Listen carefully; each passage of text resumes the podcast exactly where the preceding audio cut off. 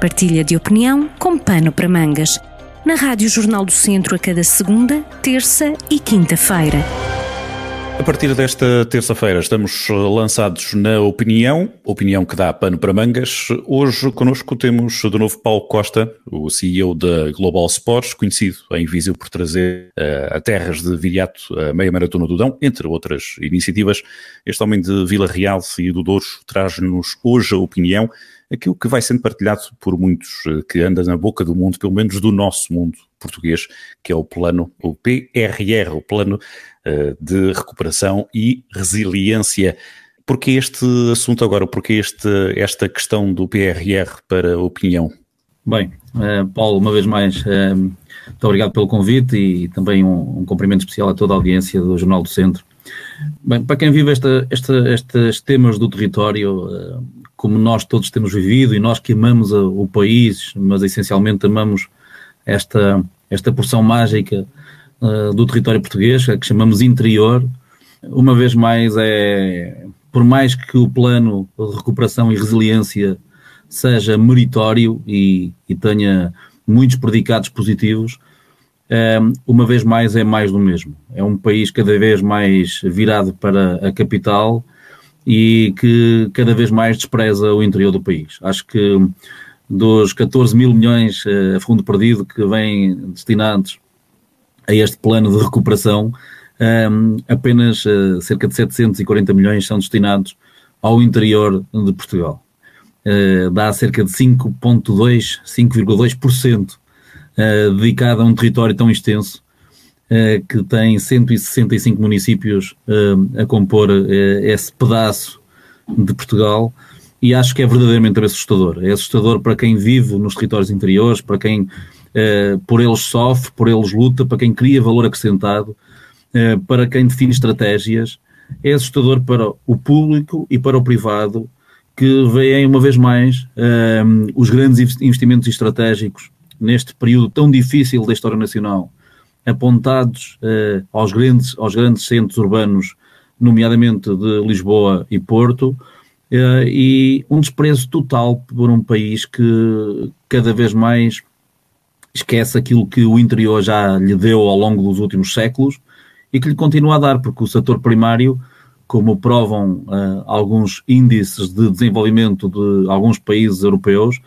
continua a ser extremamente importante uh, naquilo que é a sustentabilidade económica, mas também a sustentabilidade social uh, nesta, uh, nestes países homogéneos em termos,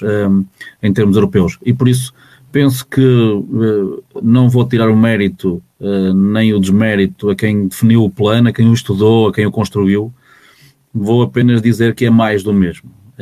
há décadas, há séculos que nós desprezamos o interior e é por isso, é por todas estas razões, e quando se trata de desenvolvimento nacional, não deveria haver uh, qualquer tipo de diferenciação territorial na seleção de, das opções estratégicas, porque somos todos portugueses. E isto é mais do mesmo, é assustador perceber que, ehm, uma vez mais, alguém num gabinete em Lisboa, uh, em equipas certamente muito competentes, com pessoas muito estudiosas, apenas olham para planos macroeconómicos e para aquilo que a sua cidade, que é Lisboa, tem que fazer para não perder a linha da frente relativamente às cidades europeias. Tudo o resto é um zero à esquerda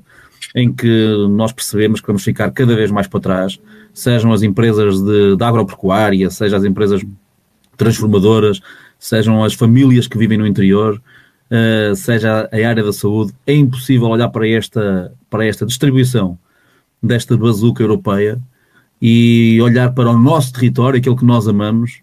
e perceber que esta diferença, esta assimetria na distribuição de apoios é tão gritante, tão assustadora, tão desanimadora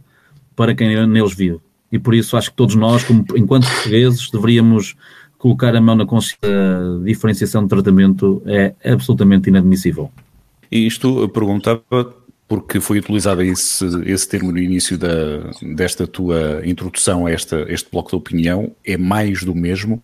A pergunta que se pode colocar aqui e que nasceu, pelo menos comigo, nasceu logo, é o porquê. O porquê desta insistência de não dar atenção, até porque as vozes têm vindo de, de, de vários quadrantes, não é? Uh, todos eles naturalmente do interior, mas não só. O porquê desta insistência uh, em concentrar tudo em Lisboa, investimento em Lisboa, as atenções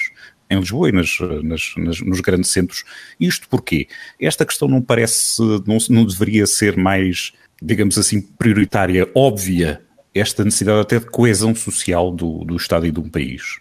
Deveria, deveria, e esta, é, é, é, esta falta de coesão territorial, pela qual nós temos vindo todos a lutar ao longo dos últimos anos, e que se criaram até secretarias de Estado, ministérios, associações de municípios, para lutar por essa coesão,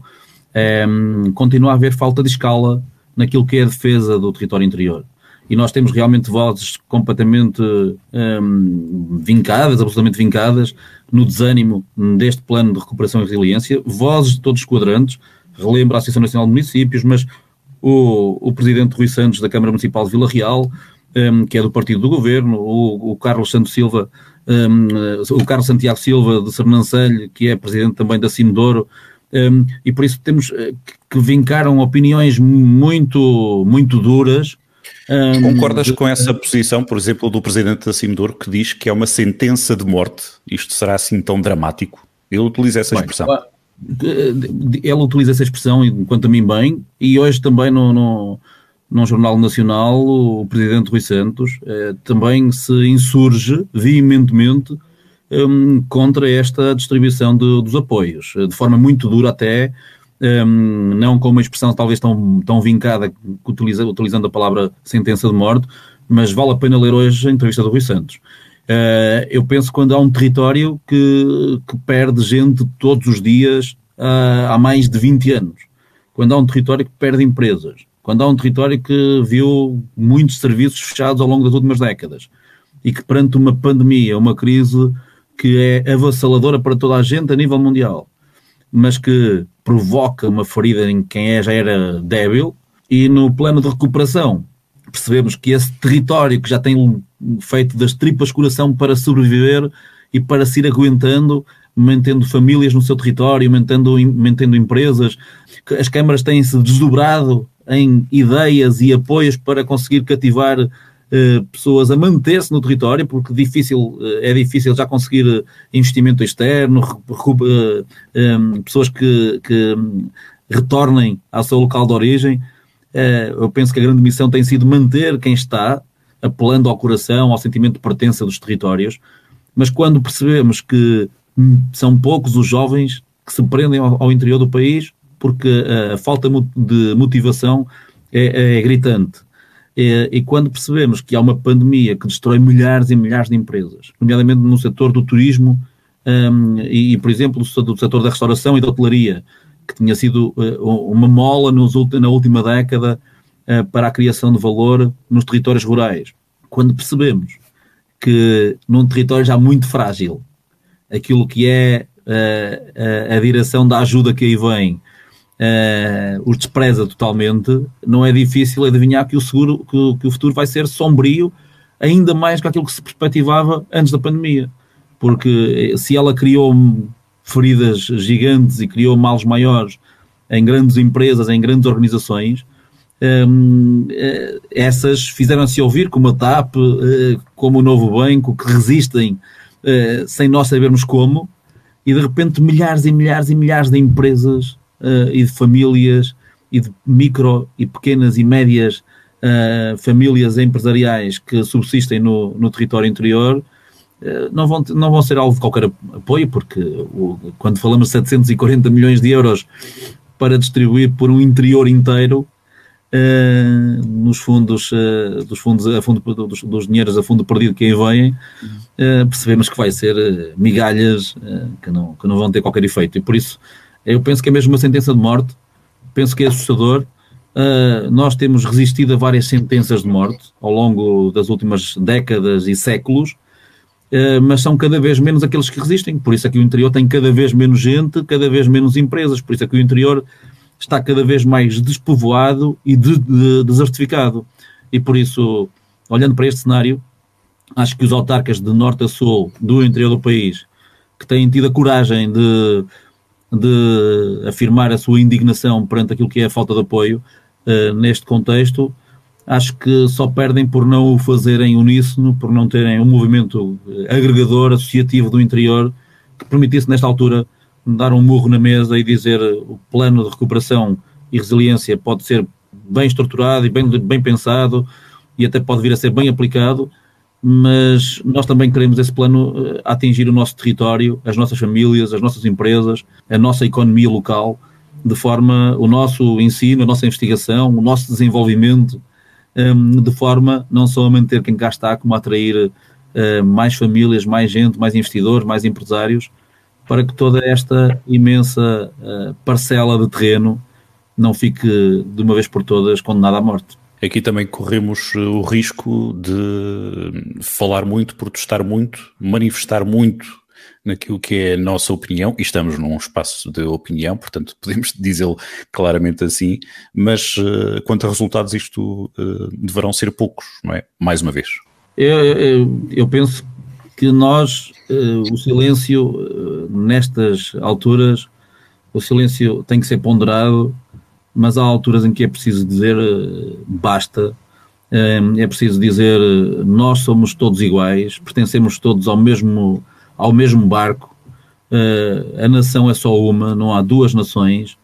e ter uma cidade cada vez mais opulenta, mais desenvolvida, mais luxuosa, mais vanguardista, como é a capital Portugal, e depois ter todo um conjunto de cidades e vilas que compõem o resto do, do país, nomeadamente o interior, cada vez mais desertificadas e despovoadas, isto tem que, tem que ser dito e vincado e, e, não se pode perder aquilo que é